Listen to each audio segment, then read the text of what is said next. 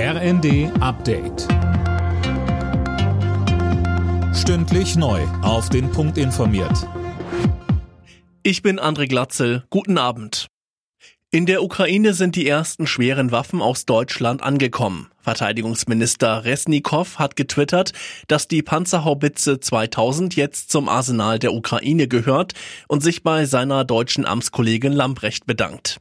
Zuvor hatte die Bundesregierung ihre Geheimhaltung in Sachen Waffenlieferungen aufgehoben und eine entsprechende Liste veröffentlicht. Darin standen die Artilleriegeschütze noch unter dem Punkt in Vorbereitung. Der Krieg in der Ukraine hat die Aufbruchstimmung in der deutschen Wirtschaft abrupt gebremst. BDI-Präsident Russwurm sprach auf dem Tag der deutschen Industrie von einer bis dato undenkbaren Krise, von der man nicht wisse, wie lange sie andauern wird.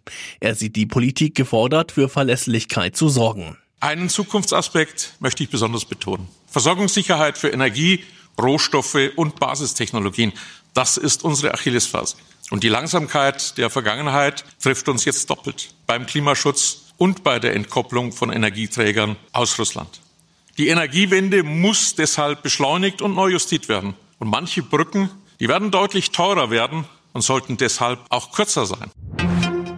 Im Prozess um die Polizistenmorde von Kusel hat der Angeklagte die tödlichen Schüsse zugegeben.